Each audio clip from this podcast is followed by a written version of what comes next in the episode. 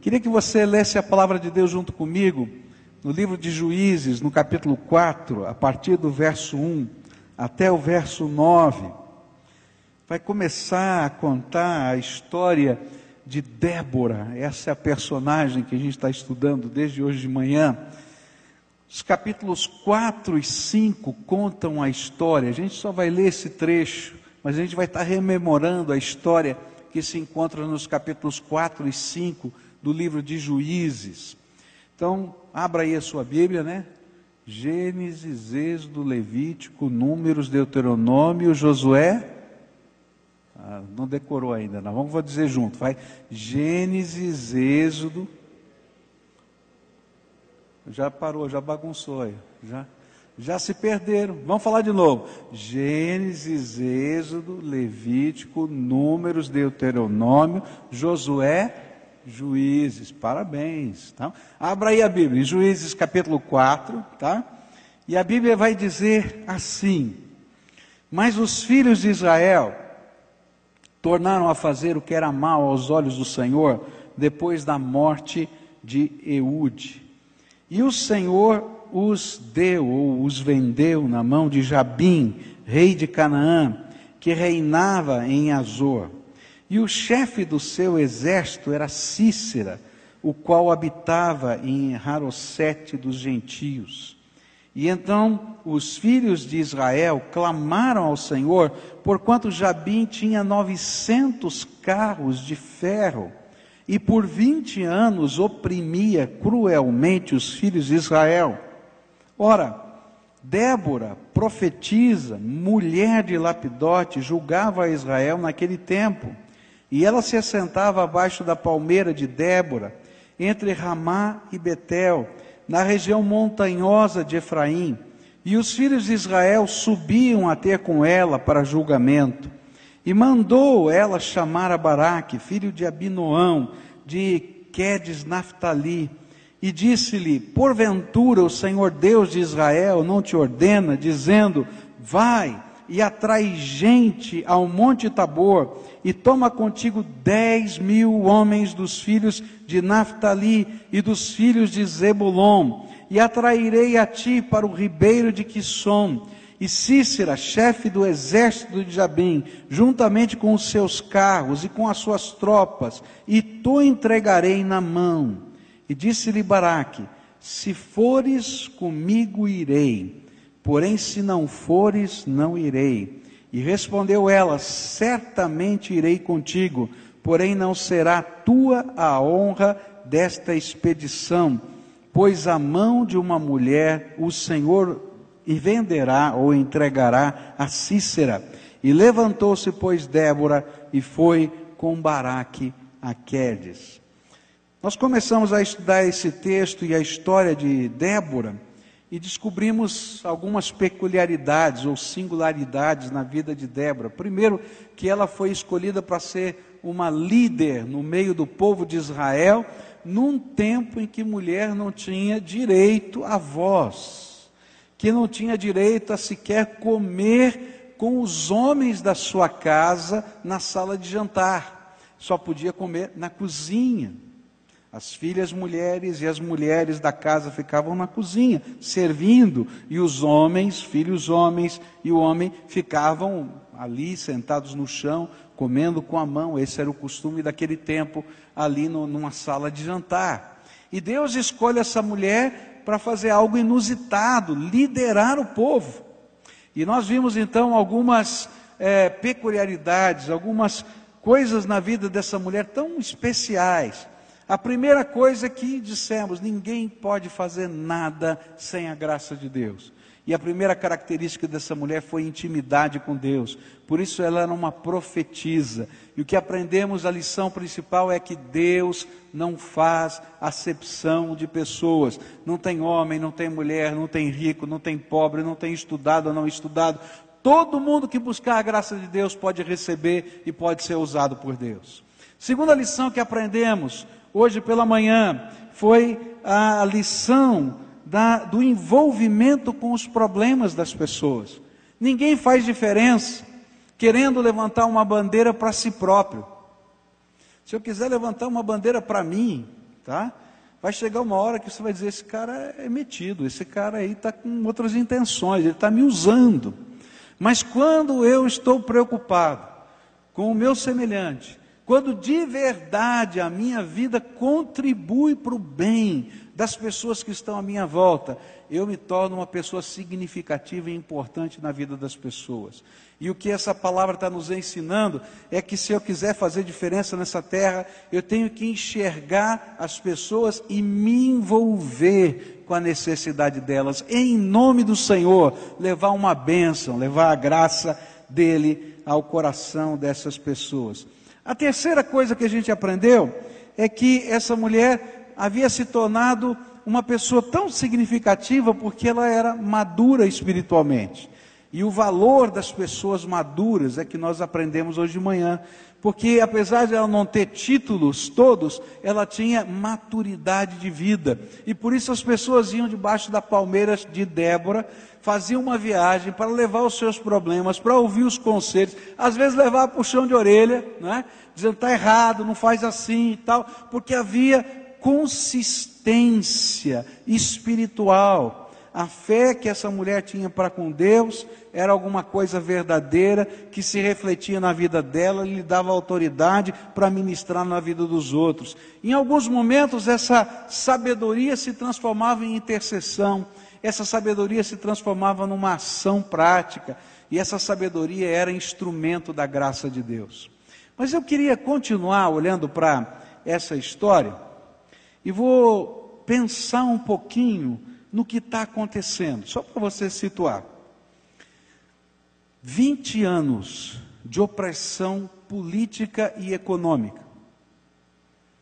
Durante 20 anos, chegava o tempo das colheitas, você tinha trabalhado para poder ter comida na sua casa, e vinham os exércitos tá, de Cícera e levavam embora a comida levava embora o trabalho que você tinha feito.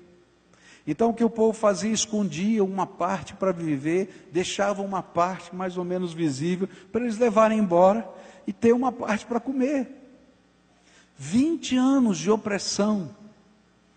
E havia um problema seríssimo nesse contexto, porque os israelitas a essa época não dominavam a tecnologia do ferro eles não sabiam fazer instrumentos de ferro. Eles tinham que comprar esses instrumentos para lavoura, etc., dos povos ao redor deles.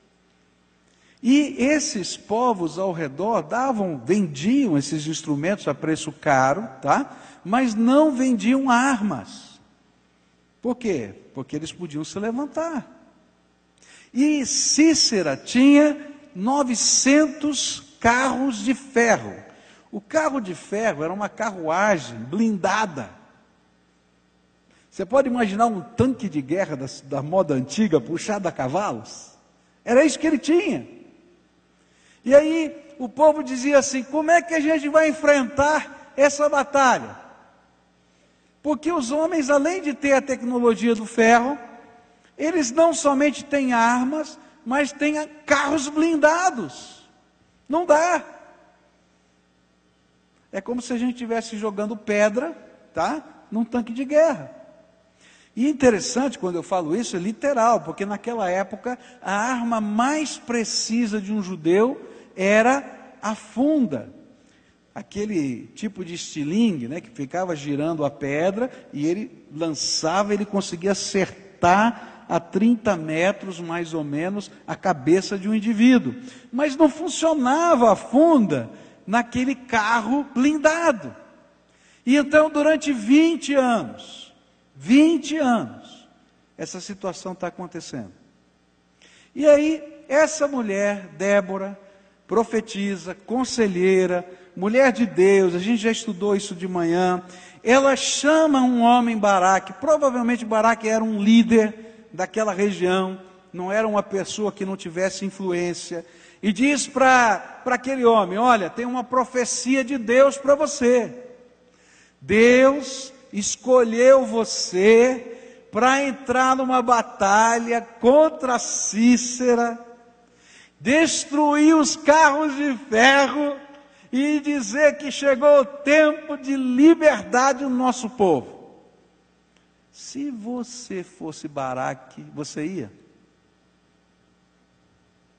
Para para pensar. Primeiro, quem está falando é uma mulher. Está falando de uma profecia, de algo que ela não pode provar. E você está olhando os carros há 20 anos. Está entendendo o contexto? Essa situação? E aí você vai entender por que, que Baraque disse assim: olha, eu vou se você for comigo. Se você acredita nessa profecia, vem comigo. E aí a gente vai encontrar mais uma característica dessa mulher. Na verdade, tem três características aqui dessa mulher que eu queria destacar nesse contexto. A primeira delas, não dá para fazer diferença nessa terra se a gente não tiver disponível para Deus nos usar a hora que Ele quiser, do jeito que Ele quiser, da maneira que Ele quiser. Eu acho tremendo isso. Primeiro, já falei um pouquinho disso hoje de manhã, quando disse que Débora, ela era uma dona de casa, mãe, esposa, sem as facilidades modernas, não tinha água encanada, não tinha máquina de lavar, não tinha fralda descartável, ela tinha que fazer tudo na casa dela, mas assim mesmo ela era disponível para estar debaixo da palmeira. Mas ela não era só disponível para estar debaixo da palmeira e aconselhar as pessoas e orar por elas. Ela estava disponível quando foi desafiada a ir no meio do exército para a batalha. Está entendendo? Era uma disponibilidade que, entendendo a voz de Deus, estava pronta para qualquer coisa, porque cria no poder de Deus. Muitos de nós vivemos uma disponibilidade relativa. Tem muita gente que serve a Deus aqui. Se você está aqui hoje, no final de uma Copa do Mundo, tá? Ainda bem que o Brasil não estava lá, né? Porque senão seria mais difícil de estar tá aqui. Mas se você está aqui, tá? É porque você é uma pessoa disponível. Se não fosse disponível, você não estava em casa. Estava comentando o jogo, estava fazendo outra coisa. Mas você está aqui porque você é disponível para Deus. Mas a nossa disponibilidade, às, às vezes, é relativa. Eu consigo ser disponível, às vezes, naquilo que eu consegui encaixar dentro da minha agenda.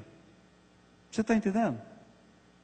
Eu consigo ser disponível aquilo que eu marquei como uma tradição na minha vida.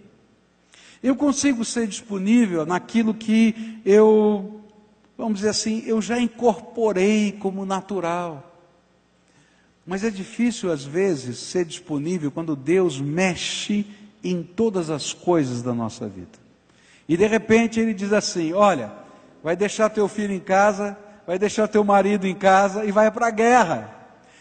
Como é que eu vou explicar isso para o meu marido? A primeira conversa complicada ia ser essa. Ô, ô Débora, o que, que você está aprontando agora? Que negócio é esse? Você é doida. Os caras têm tem, tem lá tanque de guerra, você vai lutar com pedra, com tanque de guerra. Que negócio é esse? Eu acho que o primeiro problema foi em casa, porque mexia com os padrões. Quando ela começou a julgar Israel, a mesma coisa, porque mulher não fazia isso. E de repente Deus mexe no cenário da nossa vida e nós temos que tomar decisões. É importante entender isso. Não são as coisas que devem mexer no cenário da nossa vida e nos empurrar para algum, para algum lugar para fazer alguma coisa. Eu me lembro de um moço que disse assim uma vez para mim, né? Olha, pastor, eu acho que eu tenho que ser pastor. falei, por quê? Olha, eu tentei três vestibulares, não entrei em nenhum. Acho que eu vou tentar o da faculdade teológica, eu vou passar e vai dar certo. falei, gente, não é, não é assim que funciona. Esse não é o tipo de disponibilidade que Deus quer. A disponibilidade que Deus quer não depende das circunstâncias, é o mover do Espírito, é o falar do Espírito no nosso coração. E ele diz: faz isso agora. E a gente vai lá e faz naquela hora. Porque o Senhor está falando conosco, mas tem que mexer na agenda, tem que mexer nas coisas. Se o Senhor falou com você, obedeça. Porque ser indisponível à voz de Deus é rejeitar os comandos do Senhor na nossa vida e ser desobediente. Então, uma das coisas bonitas dessa mulher é que ela era disponível para estar debaixo da palmeira, mas era disponível também para estar na guerra. Mas a gente não espera que uma mulher pegue uma espada, não era isso que eles esperavam. Mas se você, Baraque, está com medo, e se a minha presença do teu lado vai te abençoar, moço, porque eu sei em quem eu tenho crido, e sei que ele pode fazer alguma coisa tremenda. Eu me lembro de uma palavra que deu o doutor Humberto, que hoje é missionário e trabalha numa clínica no Senegal.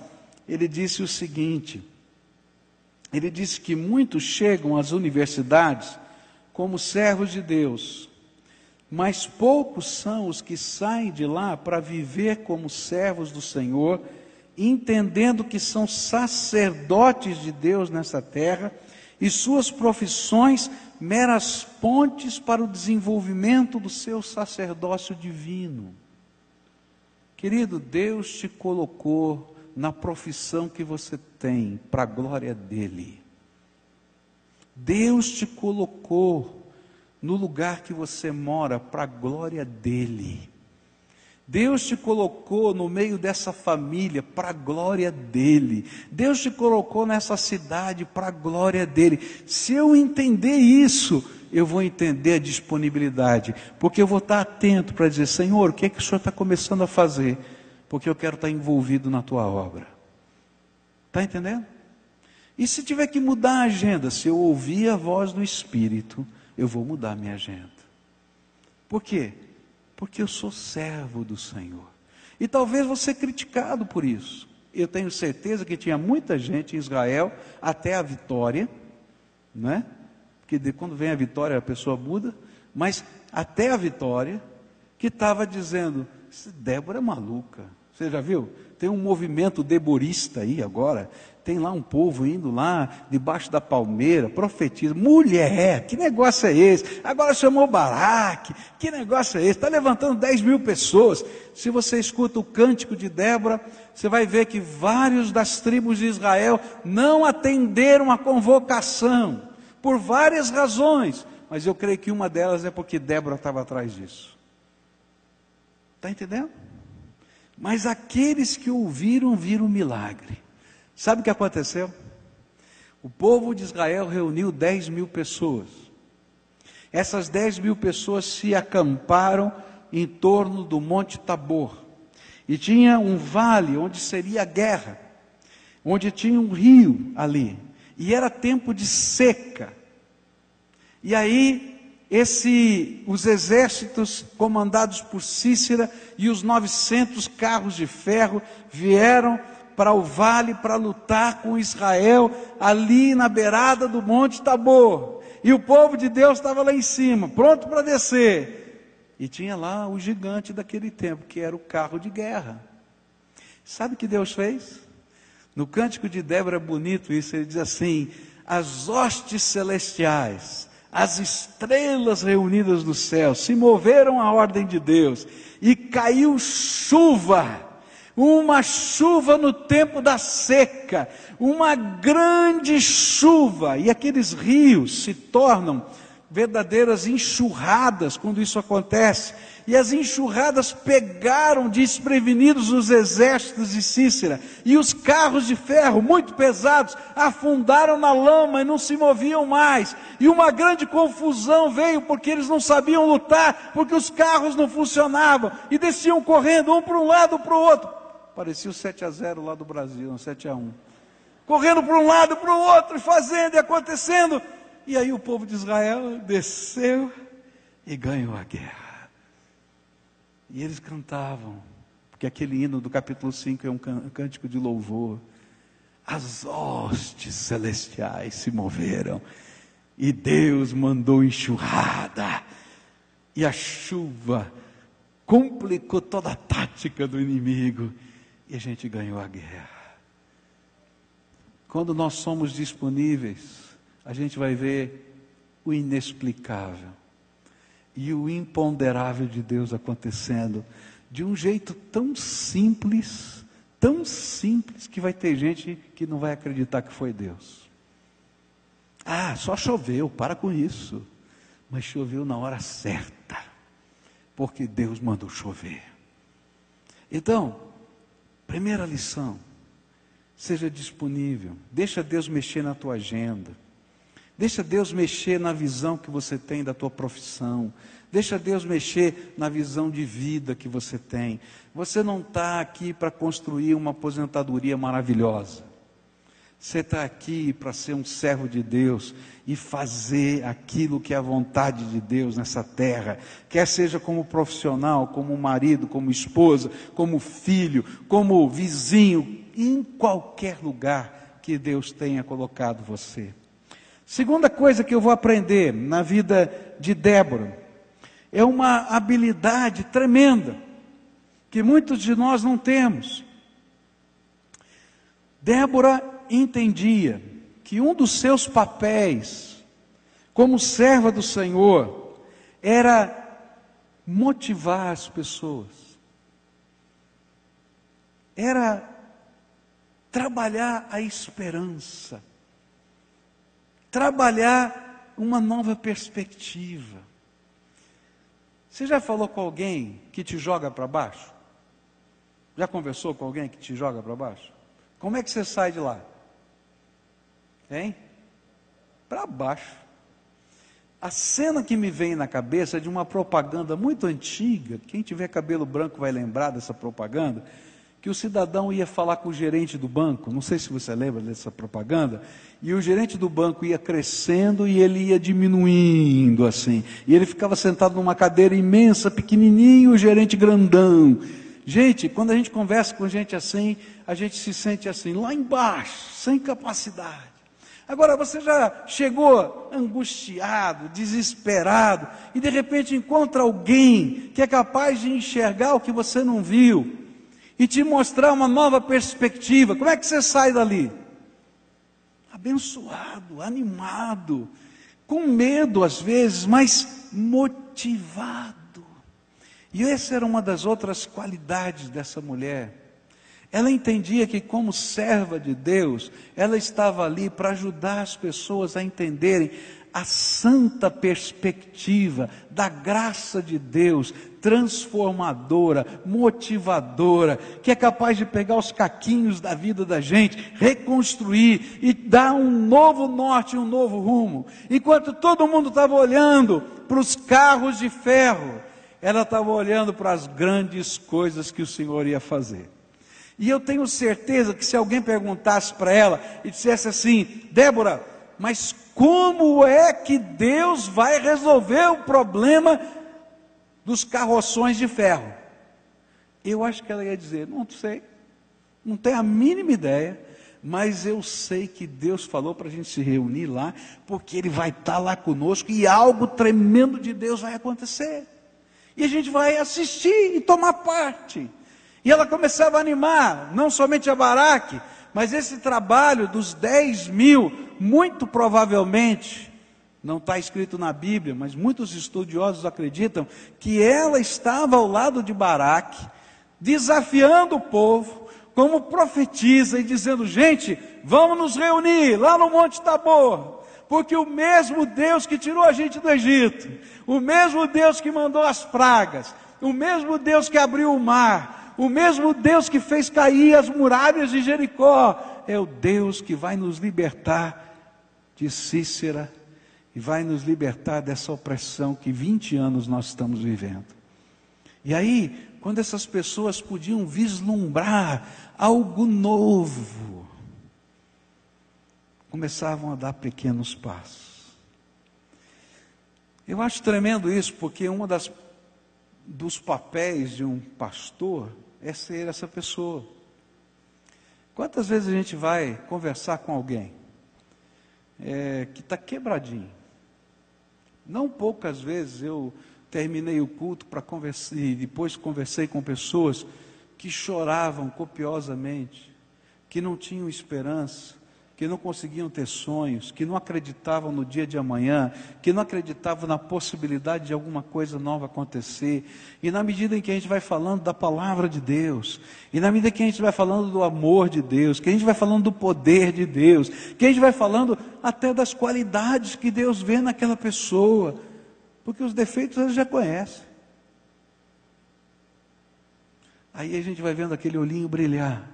E queridos, isso não é uma falsa esperança, não.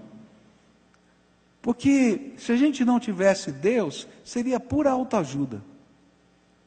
Mas a gente não está falando só para você confiar no poder do teu taco. Porque, olha, o teu taco já quebrou faz tempo. Mas a gente está falando que Deus quer colocar graça sobre a vida das pessoas. E de repente a gente começa a enxergar a vida na perspectiva do que Deus pode fazer. E aí, quando a gente vai dizer aqui, olha, Deus tem um plano, tem um propósito para a tua vida, eu não estou falando uma, um lugar comum, eu estou falando de algo que eu experimento na minha vida. Quando eu falo de promessas de Deus que se conflitam com as batalhas da vida, eu estou falando das minhas crises. Mas a cada dia que eu estou desanimado, porque eu também fico e você também, o Espírito Santo de Deus vem e fala para mim: não, olha, lá do céu, do trono da graça, o decreto foi dado. Eu quero dizer, tá bom, Senhor, não vi ainda, mas eu estou aqui, estou aguardando, porque algo do Senhor vai acontecer, e isso me motiva, me dá ânimo a sair, a fazer de novo. E sabe, quando eu olho para trás na minha vida, eu descubro que eu nunca fui decepcionado pelo Deus vivo. Não há um Deus como o nosso Deus. Por isso eu vim aqui trazer uma palavra de ânimo para você. Se tem uma mensagem que eu adoro pregar, é essa mensagem. Deus tem um propósito para a tua vida.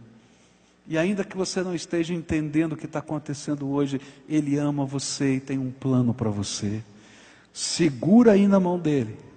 Eu sei que os carros de ferro estão sempre à nossa volta e que todo mundo está dizendo que não tem jeito, não tem jeito, não tem jeito, mas o Senhor é suficientemente poderoso para dar um assobio, isso é da minha parte, não está escrito na Bíblia, lá no céu e saiu um monte de anjo juntando nuvem no céu, nem sei se foi isso que aconteceu, porque Deus só com a palavra do seu poder não precisa de nada, mas olha, de repente a chuva cai na hora certa, e os carros ficam atolados, e a enxurrada vem e os homens saem correndo. E a Bíblia vai dizer no capítulo 5 que Cícera ficou com tanto medo que ele saiu fugindo, correndo a pé, abandonou o exército dele e foi esconder-se na tenda de uma mulher chamada Jael.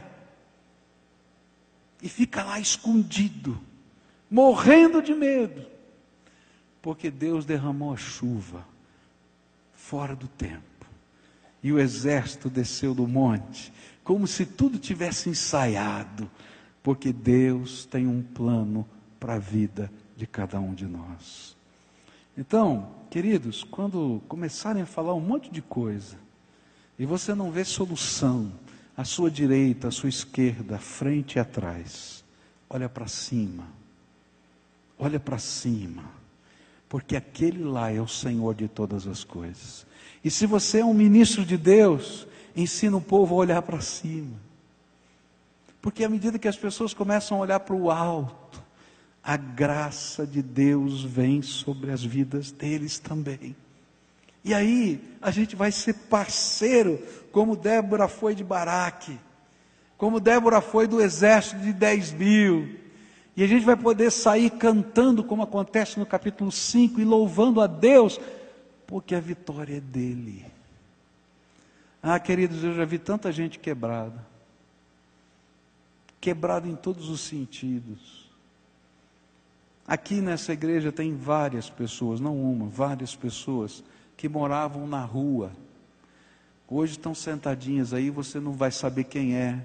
Graças a Deus, porque não moram mais lá. Tem muita gente aqui que foi dependente de crack, e está liberto em nome do Senhor Jesus. Tem muita gente com a vida toda arrebentada, que Deus foi juntando os pedacinhos e construindo de novo. Eu não estou falando hipoteticamente, eu estou falando e estou lembrando de alguns nomes, não vou citar aqui, porque não precisa disso. Mas eles são testemunhas oculares, eles são testemunhas vivenciais de que essa esperança de que nós somos portadores da mensagem faz diferença na nossa vida. E sabe o que eu tenho descoberto? É que em muitos momentos da nossa vida, nós precisamos de uma Débora. Alguém que chega perto da gente e diz: Olha, você está olhando a vida numa perspectiva errada, tem algo diferente para você ver. Tem a perspectiva de Deus para você. Você está enxergando tudo perdido, tudo acabado, tudo destruído, tudo arrebentado. E eu estou colocando para você que tem algo novo de Deus para você. E é tão tremendo isso, porque às vezes essa palavra, ela vem em determinados momentos da nossa vida Deus é tão tremendo, né? Não sei se já aconteceu isso com você. Alguém vem com uma palavra dessa, não, às vezes nem está sabendo o contexto do que a gente está vivendo, e de repente aquela palavra vem, é, é, é, uma frase, é uma palavra, e parece que veio assim com uma seta apontada por Deus, direto no coração, para dizer: estou falando com você. E talvez tenha gente aqui hoje à noite que veio aqui e o Senhor está dizendo: Ó, oh, é com você que eu estou falando isso, viu? É para você tem algo de Deus para acontecer na tua vida. Segura na mão dele. A última coisa que eu vejo aqui nesse texto, queria deixar com você, é essa mulher que anima as pessoas, ela é capaz de ter visão de fé. Uma coisa está ligada à outra, mas é diferente. Eu animar as pessoas, eu posso animá-las, porque eu creio na palavra de Deus. E a palavra de Deus me dá autoridade para fazer isso. Mas ter visão de fé é um pouco mais. O que está acontecendo quando ela diz para Baraque: O Senhor te escolheu para você fazer isso? Alguma coisa ela viu pela fé. Ela diz: Olha, você vai se reunir no Monte Tabor. Por que no Monte Tabor? Por que não no outro monte? Porque ela viu alguma coisa. Nós vamos esperar o mover de Deus. Ela não sabia que ia chover, mas ela viu ou sentiu alguma coisa que Deus estava direcionando. Isso eu vou chamar de visão de fé. E isso fazia essa mulher singular a capacidade de ver as coisas com os olhos da fé. É tão tremendo isso, porque naquele tempo, Juízes 5, verso 7, vai nos dizer que o povo de Israel já havia desistido, não tinham esperança, eles não conseguiam ver solução. Por isso Baraque não quis ir sozinho, mas pediu para que Débora fosse. Mas Deus começou a usar essa mulher para colocar na mente dela, no coração dela, o impossível. E ela via os, o que os outros não conseguiam ver, e buscava aquilo que parecia ser contraditório a toda esperança. Como nós precisamos de pessoas que são capazes de enxergar com os olhos da fé. É tão interessante porque às vezes a gente está orando, isso acontece muito comigo. Às vezes eu estou orando e Deus começa a ministrar no meu coração. Eu não tenho, eu não escuto uma voz, eu não vejo um anjo, mas sabe quando o Espírito vai trabalhando no coração da gente e os nossos sonhos começam a se projetar? Aí eu pego o meu caderninho de oração e começo a escrever alguns sonhos. É muito interessante isso. Deus vai lá no meu coração. Daí eu fico em dúvida, será que foi Deus mesmo que falou? Aí eu volto a orar e peço para Deus confirmar. E Deus vai ampliando os sonhos, vai mostrando mais coisas. E a gente começa a ter uma visão de fé. Você está entendendo? Quando a gente decidiu que dia 13 de maio de 2014 a gente ia inaugurar esse templo, meus queridos, era uma visão de fé. Era uma loucura absoluta. Mas você está aqui hoje, não está? Porque Deus é bom. Ah, então, mas estão tão friozinho. Vamos começar de novo? Deus é bom. Deus é muito bom, gente. Deus é muito bom. Quando eu pego os meus caderninhos lá do passado e vejo lá os sonhos do rádio. Hoje nós estamos em 19 emissoras de rádio no estado do Paraná e em outros lugares do Brasil. Quando eu vejo isso, eu fico pensando: que loucura! Que loucura! Mas sabe quando Deus coloca essas coisas? Quando a gente começou a falar de televisão, parecia uma loucura. Hoje nós temos cinco horas por dia no canal 55, aqui em Curitiba. A gente não fez um lançamento formal, que a gente está fazendo vai ser em dia 10 de setembro, quarta-feira. Ana Paula Valadão vai estar aqui. A gente vai fazer o lançamento formal da Rede Super aqui em Curitiba, tá? Vai ser uma festa. Vamos falar para a cidade que está funcionando, que está no ar. Mas já está no ar, viu, gente? Esse é só o lançamento. Tá? Porque Deus é bom. Muito bom. Você lembra alguns anos atrás, quando a minha mulher vinha aqui no momento de oração e dizia assim: gente, nós vamos orar para fechar o bingo que era do lado aqui. Você lembra? Olha, eu ouvi tanta gente dizer assim: pastor, fala para sua mulher não ficar falando essas coisas. Verdade. Ela é louca, não dá certo, isso aí vai ser um negócio furado, não dá certo. Mas no dia que saiu a lei que tinha que fechar o bingo, o que choveu de SMS no telefone dela, Deus ouviu, Deus ouviu, até os que criticavam. Você entende o que é uma visão de fé? Não é uma coisa que você é tremendamente é, otimista, não. É quando Deus vai impregnando o nosso coração com aquela coisa, com aquela sensação, e a gente crê contra a esperança, e a gente acredita no mover de Deus, e aquilo que parece impossível, 900 carros de ferro, ou qualquer outra coisa, não faz diferença, porque a gente sabe que se Deus der o seu comando, uma chuvinha, uma chuvinha, faz toda a diferença. Deus é bom, gente. É... Eu fico pensando no que aconteceu numa igreja em Campinas, há muitos anos atrás. Essa igreja em Campinas, ela funcionava numa casa. Era só uma casa, mais nada. E eles estavam orando para Deus dar uma localidade para construir um templo. E começaram esse trabalho lá. E tinha um cidadão drogado, maltrapilho, mendigo, que ficava circulando ali pelas imediações da igreja. E aquela igreja se compadeceu daquele homem, começou a investir na vida dele, começou a evangelizar, a trabalhar a conversão dele, a libertação das drogas.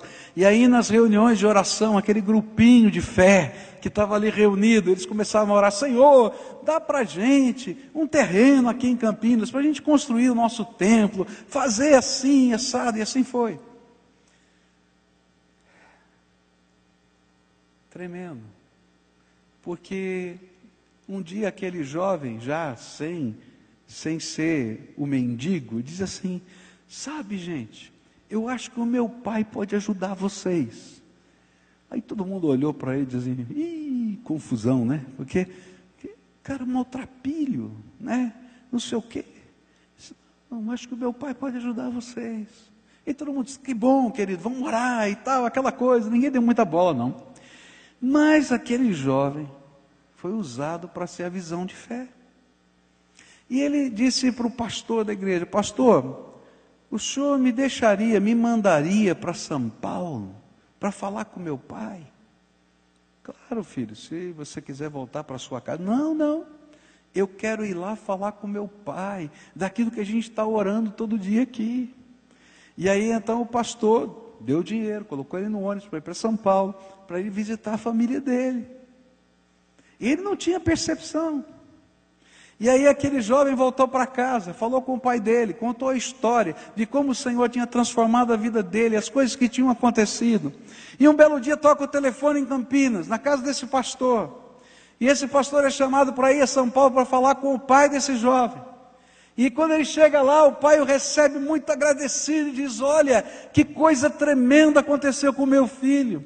A nossa família tinha, orado, tinha buscado tanta ajuda, tanta coisa, e sempre ele caía, recaía. E a gente está vendo uma coisa tão bonita, ele está diferente, ele está mudado. E ele falou para mim do desafio que vocês têm que vocês precisam de um terreno em Campinas, é verdade? O pastor falou, é, é verdade e tal. Olha, eu tenho uma propriedadezinha lá de 40 mil metros quadrados naquela região assim. Você tem interesse em ficar com ela? Eu falei, claro, mas eu não sei se eu tenho dinheiro. Não, você não entendeu. Eu vou dar de presente para vocês. Porque nada paga o que vocês fizeram pelo meu filho. E aquele menino voltou para Campinas. Se tornou um dos ministros daquela igreja. Você entende? Tem coisas imponderáveis que Deus faz.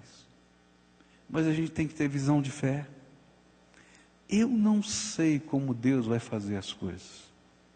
Eu não sei como Ele vai fazer na tua vida. Eu não sei como Ele vai fazer na minha vida. Eu não sei como Ele vai fazer, como Ele iria fazer nos tempos de Cícera, Baraque e Débora. Deus escolheu mandar uma chuva.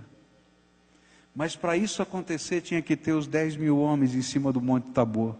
Tinha que estar Baraque ali no lugar. Tinha que Débora estar ali. E quando a gente dá os nossos passos de fé, Deus responde com a sua graça. E coisas inusitadas, às vezes muito simples, às vezes mais complicadas. Como, por exemplo, dar sete voltas durante sete dias e depois no sétimo dia dar mais sete voltas e gritar. E aí os muros de Jericó caem. Estranho. Mas é pura obediência. E enquanto a gente está fazendo isso, a graça de Deus está se derramando. Se Deus pode usar Débora, Ele pode usar você. Se Deus pode usar Débora, Ele pode me usar. Se Deus pode pegar uma dona de casa no tempo em que mulher não tinha voz, não podia nem mostrar o seu rosto em público, e fazer dela uma líder de Israel, Ele pode usar a tua vida. Se Deus não faz acepção de pessoas, Ele pode usar todo aquele que invocar o nome dEle. Se Deus pode destruir 900 carros de ferro, ele pode fazer transformações tremendas na sua vida. Se Ele pode usar uma chuva, Ele pode usar qualquer coisa para fazer diferença na nossa vida. E quando a gente começa a ter essa perspectiva, a gente começa a orar de uma maneira diferente. A gente começa a ouvir as respostas de Deus de uma maneira diferente. Eu tenho alguns sonhos malucos no meu coração. Você sabe que algum tempo atrás a gente recebeu aqueles meninos lá de, da, da, de Uganda, né? Vatoto. Gente, aquele negócio não me sai da cabeça. Um dia nós vamos ter aquilo aqui no Brasil. Aqueles meninos que vão estar sendo educados para serem líderes de uma nação, que a gente vai poder fazer diferença, que nós vamos amá-los, nós vamos cuidar deles. Não me pergunta como, se falar que eu tenho dinheiro, não tenho um tostão, não sei nada, mas nós vamos fazer em nome de Jesus. Porque eu sei que Deus tem um plano nessas coisas. Há coisas que eu não consigo explicar para você. Se você perguntar qual é a estratégia que eu tenho, eu vou dizer, por enquanto eu não tenho nenhuma. Não tenho. Eu não tenho. Mas eu sei em quem tenho crido. Há coisas que eu estou esperando na minha vida. Eu estou esperando na minha vida. Essa semana eu estava orando outra vez pela cura da minha mulher. Estava, Senhor, como é que é? Tal, né? E aí o Senhor falou comigo, né, um texto de Daniel, que naquele momento que eu estava orando, a, a, do trono de Deus saiu a ordem. E que não aconteceu imediatamente, levou 21 dias para acontecer. É claro que os 21 dias são, são é, hipotéticos, não são 21 dias realmente. Então eu falei, Senhor, se já saiu a ordem, eu estou satisfeito. Então aqui eu estou esperando descer a ordem, porque se saiu a ordem vai acontecer. Está entendendo? Coisas de Deus. Eu não sei explicar. Se você me perguntar qual vai ser o método, qual vai ser o jeito, eu não sei, mas eu sei em quem eu tenho crido. Eu sei. E você também pode saber. Ele é o Deus Todo-Poderoso. Então o que, que ele pede de você hoje? Ele pede algumas coisas muito simples. Ele pede que você tenha uma intimidade com Deus como Débora tinha. Isso você pode ver na tua vida. A maior batalha espiritual que você enfrenta é manter uma disciplina de intimidade com Deus. Fala a verdade. Não é verdade isso na tua vida? Então começa aí, coisa simples. Marca a hora com Deus, é teu horário sagrado e vai buscar a face do Senhor. Esse é o primeiro passo. Sabe por que, que essa é a maior batalha espiritual? Porque o diabo sabe o que acontece quando você tem comunhão com Deus Todo-Poderoso. Por isso ele faz de tudo para que você não tenha essa disciplina. Primeira coisa é essa. A Bíblia vai ensinar isso para você. Mas a gente vai aprender com Débora que ela não apenas tinha intimidade com Deus, mas ela era sensível à necessidade das pessoas. Então deixa o teu coração ficar mole. Tem gente que diz assim: ah, não pode ter o coração muito mole, senão você sofre demais, senão você vai ser enganado, você vai ser não sei o quê. Eu não quero nem saber. Se Deus colocar alguém na minha frente que eu possa fazer o bem, às vezes eu não posso, mas se eu posso fazer, eu vou fazer.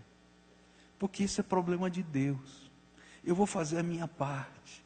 E quando a gente se envolve com a necessidade dos outros, nós levamos a bênção de Deus. E eu vou dizer mais: até aqueles que tentam nos enganar, eles são tocados pela graça de Deus, porque de alguma maneira essa marca de Deus vai ficar no coração dessas pessoas.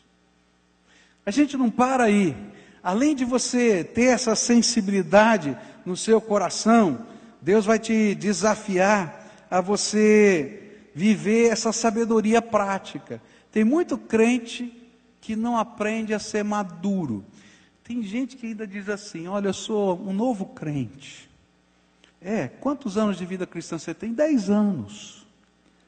Ô meu filho, para com isso, né?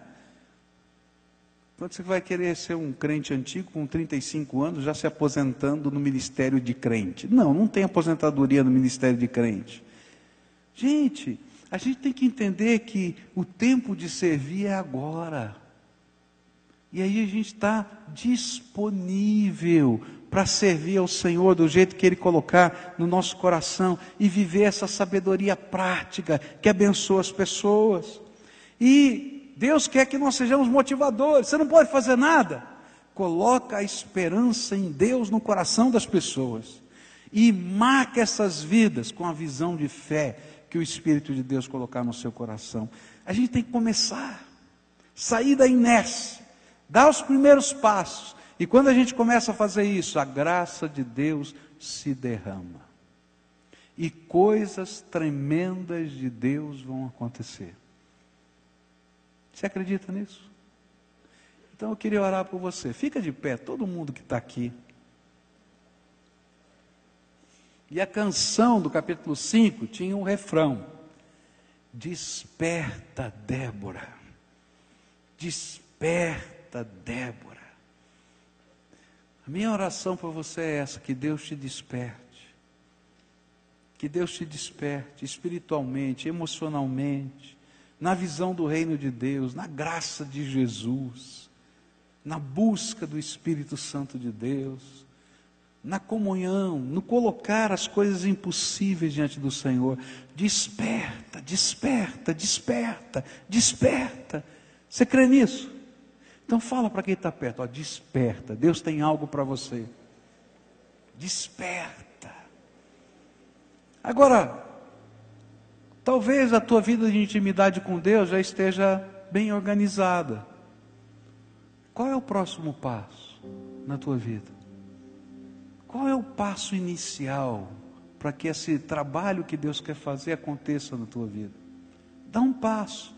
Transforma esse despertar numa coisa concreta. Se você não tem essa intimidade com Deus disciplinada, coloca isso como primeiro objetivo.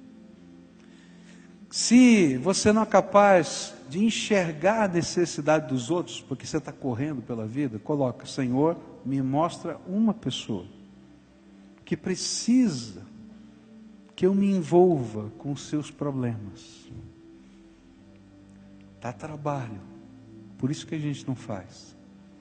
Mas começa, uma, uma só. Deixa Deus trabalhar. Se você não puder fazer nada, leva a santa motivação da esperança em Deus. Leva a visão de fé. Creia, ore e abençoe. Nós vamos orar aqui. Eu vou dedicar a sua vida ao Senhor, porque eu e você somos as Déboras que Deus quer levantar aqui.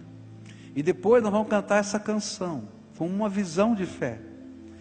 Deus vai fazer coisas extraordinárias na tua vida.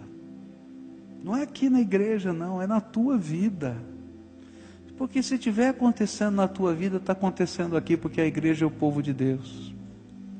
Vai ser lá no teu trabalho, vai ser lá com os teus vizinhos. Eu não sei onde Deus vai colocar você, mas olha, toma posse, porque se for preciso, Ele dá um comando para os anjos dos céus fazerem chover fora da época. Se for preciso, ele dá um comando para as pedras das muralhas caírem. Se for preciso, ele soprar para que os ventos abram o mar vermelho. Ele faz. E ele vai sempre nos surpreender com a grandeza do seu poder. Senhor Jesus, aqui está o teu povo, amado, querido, bendito, escolhido, lavado no sangue do Cordeiro gente boa, gente boa, Senhor, que o Senhor escolheu, que o Senhor chamou e que o Senhor transformou para ser bom, porque naturalmente nós somos pecadores. Mas eu te louvo, Senhor, porque tudo é obra da tua graça. E Pai, a palavra dessa semana é desperta, desperta. Então, Pai, agora com o teu espírito, começa a despertar os corações. Talvez, Senhor, nada do que eu falei tenha chegado ao coração de alguém aqui, mas tu podes simplesmente passar pertinho, tu podes simplesmente tocar com a tua mão, e Senhor, o teu toque vai ser muito melhor do que qualquer outra coisa, e o despertar da fé, o despertar do ânimo, o despertar da esperança virá, porque o Senhor é o nosso Deus. Ó oh, Pai, toma essas vidas e faz desse povo um santo exército do Senhor. Mas não um exército para matar e destruir, mas um exército que por onde passa leva, leva cura, por onde passa leva o amor, por onde passa leva o consolo, por onde passa soergue as pessoas, por onde passa leva a palavra salvadora de Jesus, que faz com que homens e mulheres de todos os lugares da terra possam ter habitação eterna no teu céu. Pai, faz algo tremendo entre nós e que o dia da virada seja hoje. Faz isso, Pai, em nome de Jesus. É aquilo que eu oro, Senhor. Busco e anseio para todos nós aqui. Amém e amém. Dá a mão para o teu irmão que está aí. Fecha o corredor lá em cima também. E ó, com fé. Com fé porque Deus vai fazer coisas tremendas na minha vida e na sua vida.